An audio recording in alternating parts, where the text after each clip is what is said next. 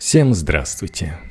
Нынешний флаг России когда-то, может, и воспринимался как знак возвращения на пути русской истории, как флаг борьбы с советской системой за свободу и демократию.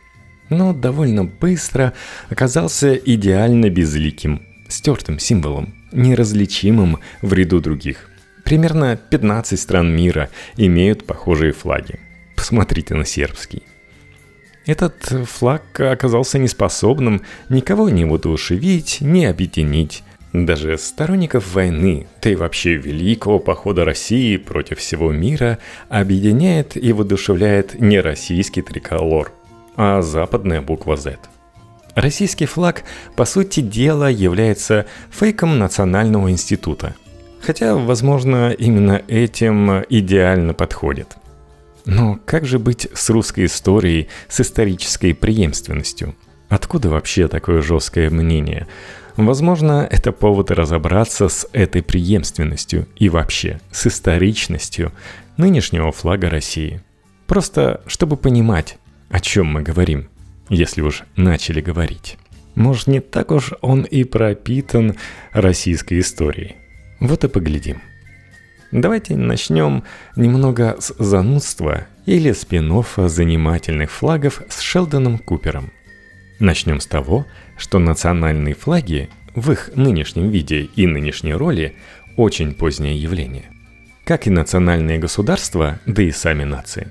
Они появляются в самом конце XVIII века, на волне французской и американской революций – и постепенно формируется как необходимый атрибут нации и государства весь XIX век. Забегая вперед, скажем, что Россия тут была совсем не в первых рядах. А ей и так было хорошо. Нет, всякие флаги существовали с самых древних времен, особенно на поле боя, где они выполняли множество всяких функций. От функций устрашения противника и воодушевления соратников – ну, естественно, функции сугубо тактической.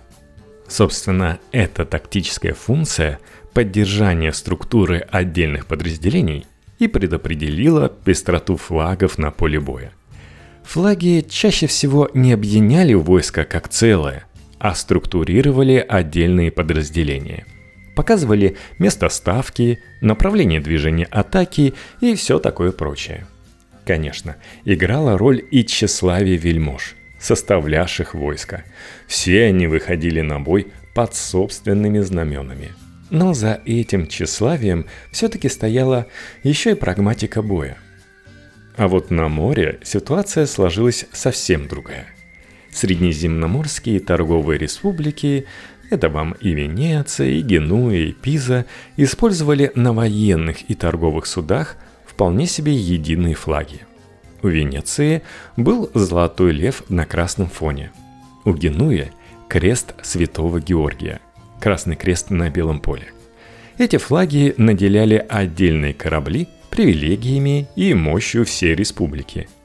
Где-то с XII века, во времена расцвета генуэзского могущества, английские корабли стали также использовать крест святого Георгия, чтобы получать генуэзские преференции – ну и так пошло-поехало, и в итоге постепенно этот флаг стал восприниматься как традиционный английский.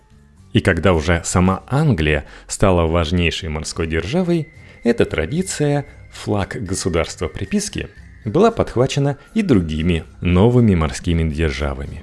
Куда там Венеции? В первую очередь Голландии, которая во время борьбы за независимость с Испанией приняла флаг принца Аранского как государственный.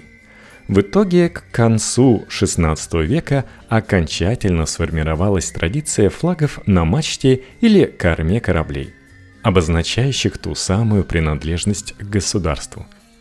Так, собственно, и начала формироваться система национальных флагов, которые почти не имели значения на суше, но были важнейшим элементом мирового мореплавания – Впрочем, тут важно отметить, что кроме самой принадлежности к государству, флаги обозначали торговое это судно или военное, а также часто и статус военного судна. То есть у каждой страны часто был не один морской флаг, а несколько разных. как минимум один военный и один торговый. В России тоже была богатая традиция военных флагов. И тоже в этой традиции никакого единого знамени русского войска никогда не было. Более того, начиная с XVI века, русские государевые, воеводские, сотенные и даже некоторые стрелецкие знамена делались не столько на основе общей геральдики, сколько на основе святых образов. В самых простых случаях это был лик Спаса. Но часто на знаменах заказывали многофигурные композиции, практически как на иконах. Такие знамена так и называют иконописными. Делали их, хранили, чинили и обновляли после боя в оружейной палате Кремля. Есть вполне осмысленное предположение, что Великая русская школа иконописных мастеров оружейной палаты второй половины 17 века как раз и вышла из мастерских, в которых делали эти знамена. Впрочем, нам здесь важно, что вся эта традиция сложных композиций для военных знамен никак не могла и не может являться основанием для какой-либо национальной символики флага. Первый российский военный корабль «Орел» для плавания в Каспийском море был построен в 1667 году на Оке, недалеко от Коломны – и тогда же голландский купец Ян ван Сведен поставил вопрос о том, что на корабле необходим флаг принадлежности к государству. На кораблях бывает, которого государство корабль, того государства бывает и знамя. Какое именно знамя выбрал тогдашний русский царь Алексей Михайлович, точно неизвестно. Но из документов мы знаем, что использованы были ткани красного, белого и синего цветов – Через 25 лет за строительство русского флота принялся сын Алексея Михайловича, Петр Алексеевич. И он уже отнесся к созданию морских государственных флагов с предельным вниманием. Он создал множество набросков и эскизов. Поначалу его очень увлекала идея создать оригинальный флаг на основе Иерусалимского креста – но в итоге он от нее отказался в пользу европейской прагматики.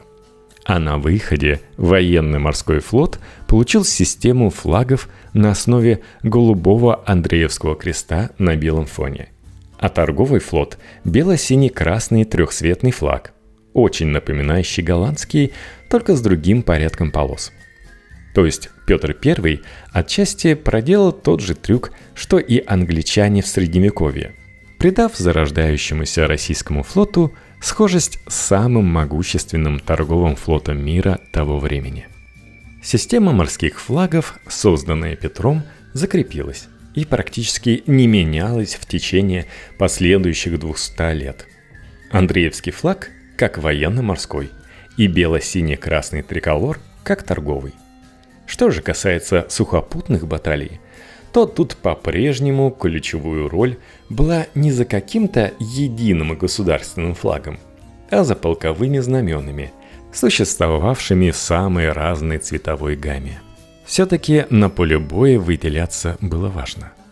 Русский торговый флот в эти 200 лет особо важного значения не имел – а потому и русский триколор не оставил в русской культуре 18-19 веков – практически никакого следа, в отличие от того же военно-морского Андреевского флага.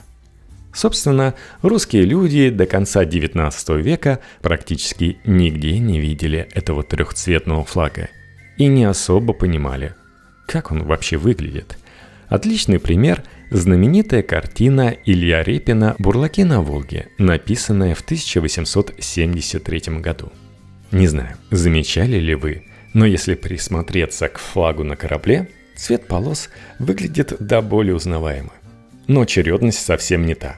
Флаг буквально перевернут. Судя по этой картине, Репин, как, впрочем, и большая часть его аудитории, еще в начале 70-х годов XIX века не очень хорошо понимал, как именно выглядит русский торговый флаг. Показательно, что на эскизе флаг и вовсе красно-белый – Великий художник еще не знал, что однажды в России появится московский «Спартак». но уже готов был стать его болельщиком. А каким же был государственный флаг России в эти 200 лет? По большому счету, его просто не было. Да и потребности в нем долгое время никто не видел. Но движения в этом направлении были. И развивалось оно в рамках цветовой гаммы, сильно отличной от бело-сине-красной. Первое государственное знамя Российской империи было создано к коронации Елизаветы Петровны и выглядело как черный орел на золотом фоне в окружении щитов с гербами российских земель. Оно выполняло скорее роль торжественно-коронационного, а не национального. Но в течение всего XVIII века вся российская государственная символика оформляется в цветах черно-золотых а при Александре Первом к этим цветам добавился белый. Знакомая расцветочка, да? В 1834 году император Николай I утвердил положение о гражданских мундирах, в котором черно-оранжево-белая кокарда предписывалась как отличительный знак принадлежности к российскому государству. Но а в 1858 году, уже при Александре II, черно-желто-белый флаг был утвержден сначала как гербовый народный флаг, а в 1873 году как национальный. В царствовании Александра II русская экономическая и социальная жизнь начинает стремительно развиваться, и идея национального флага становится по-настоящему актуальной. Флаги вывешиваются не только на пышных официальных мероприятиях, но и на ярмарках и городских праздниках. И тут обнаружилось, что черно-желто-белые флаги выглядят вовсе не празднично, а совсем наоборот, блекло. И в этом качестве очень сильно уступает ярким и веселым бело-сине-красным. В итоге на торжествах, ярмарках и праздниках начинает использовать оба варианта флага. Просто чтобы было ярко и празднично – Таким образом росла популярность торгового флага, а также восприятие его как народного. Александр III, не отменяя статуса черно-желтого флага как государственного, предписывает украшать городские здания во время праздников исключительно бело-сине-красным. Кроме восприятия этих цветов как праздничных и народных, на приоритеты Александра III в вопросе выбора флага оказала влияние и международная политика. Уже в 1848 году на славянском съезде в Праге делегатами были приняты панславянские цвета – красный, белый и синий. Собственно, это одна из причин того, почему большинство флагов славянских государств так похожи на нынешний российский. Выбор этот был обоснован в том числе и на русском торговом флаге – но именно как на неофициальном российском флаге. На этом съезде официальная Россия никак не присутствовала и его никак не поддерживала. Присутствовали только бежавшие из Николаевской России эмигранты, в частности Бакунин. Но к концу XIX века ситуация изменилась, а Россия воспринимала себя как лидера славянского мира, и бело-синий-красный флаг – тут становился важным политическим и национальным аргументом. Но едва ли не важнее был другой аспект европейской политики. Одним из основных противников России Александр III видел Австрийскую империю, чей флаг был черно-желтым, а главным союзником – Францию – цвета флага которой как раз соответствовали русскому торговому флагу. Показательно, что во время встречи Александра III с австрийским императором Францем Иосифом в 1885 году русские флаги были исключительно черно-желто-белые.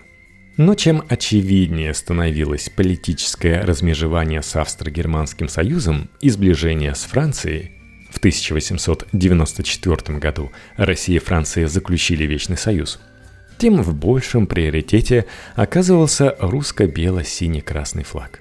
Не знаю, как даже и похвастаться, но вот э, был я дальше в Париже. Ладно, там есть мост Александра Третьего, чему некоторые удивляются.